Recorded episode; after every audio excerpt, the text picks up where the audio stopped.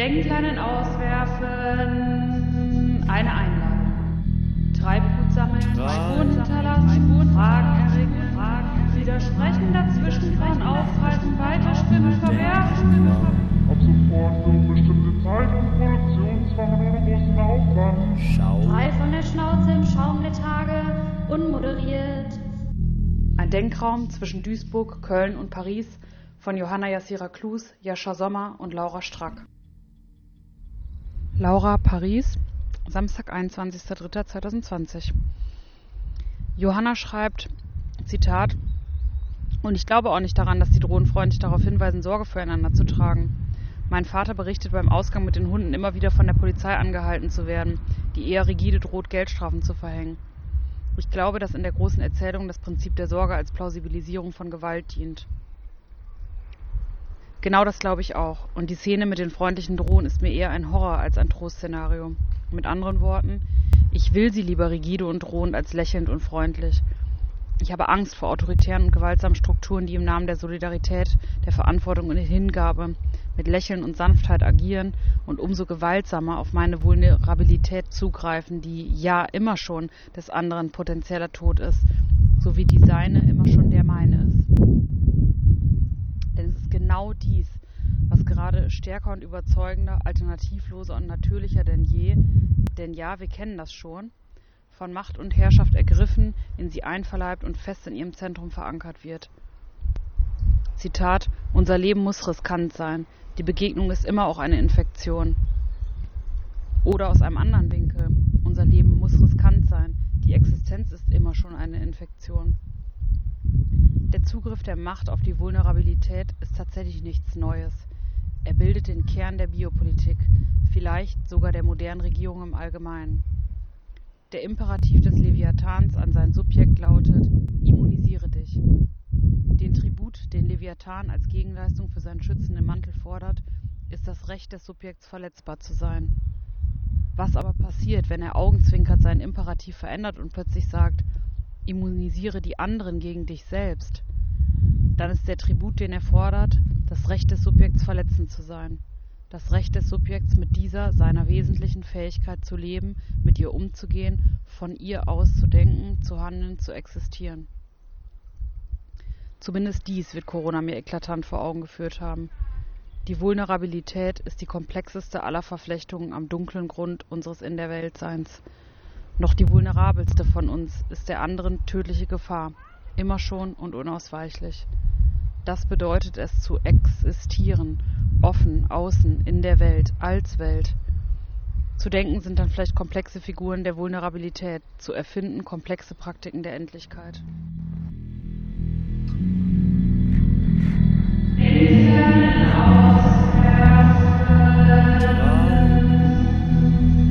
Denkraum. Schau. Johanna, Duisburg, Sonntag, 22.03.2020. Ich lese Lauras differenzierte Worte und denke an die Diskussion mit meinem Mitbewohner gestern Abend. Wir kommen an diesem Punkt nicht zusammen. Mein Körper, mein Lebenswissen sagt mir, es gibt schmerzhafte Verluste, die zu akzeptieren sind, auch aus einer gewissen Form der Demut gesehen. Dass eben das in der Welt sein uns immer zu angreifbaren Täterinnen macht. Ohne etwas zu tun, geben wir unsere Verantwortung auf und die ist immer daran gebunden, einen Effekt zu hinterlassen. Er hingegen glaubt an die persönliche Objektwerdung, das leidende Untätigsein als aktuell höchste Form des Gemeinsinns. Ich spüre mich hin und her geworfen zwischen dieser Beschreibung meines sich durch die Landschaften bewegenden und liebenden Körpers als Waffe und meinem Beharren auf eine Möglichkeit, Vulnerabilität anzuerkennen und doch handelnd und kritisch zu bleiben. Und das eigene Leid das aus dem möglichst umfassenden Einblick in alle aktuellen Realitäten erwächst, nicht zu verstehen als meinen Tribut an die Gemeinschaft. Mir fehlt vermutlich die intellektuelle Kapazität, meine eigene Situation angemessen zu konzeptualisieren. Ich spüre aber ein Vertrauen in Lebenswissen und Intuition, die aus ständigen kontroversen Konfrontationen mit der Welt entstanden sind und weiterhin entstehen. Gestern Abend telefoniere ich mit meinem Vater in Los Barrios. In der Nachbarstadt Algeciras wird inzwischen das Militär eingesetzt, um die Einhaltung der Ausgangssperre zu überwachen. In der Stadt gibt es ein Viertel, das migrantisierte Existenzen und Prekarität konzentriert. Die Leute werden als besonders gefährlich eingeschätzt. Als fremd markierte religiöse Versammlungen und das Herumstreuen von Drogenabhängigen wird als Begründung eingesetzt, um hier das Militär besonders durchgreifen zu lassen. Auch hier spüre ich immer wieder diese Narrative. Die Orthodoxen, die das Abendmahl immer noch aus einem Becher empfangen. Die Südosteuropäerinnen, die weiterhin auf der Straße sich versammeln und so weiter. Mein Mitbewohner sagt, er erwartet, dass in unserem Stadtteil, der ja sogar offiziell als Problembezirk gekennzeichnet ist, sicher auch vermehrt durchgegriffen würde nach Prinzipien von Racial Profiling, um hier für Ordnung zu sorgen und die lebensgefährlichen Devianten zu disziplinieren. Ich frage ihn, was er vorhat, um dagegen vorzugehen, ob wir uns darauf vorbereiten können, da einzugreifen. Er zuckt mit den Schultern. Überhaupt, was tun? Wie kritisch sein, wenn man sogar proaktiv die Präsenz im öffentlichen Raum meidet. Das Digitale ist Schall und Rauch.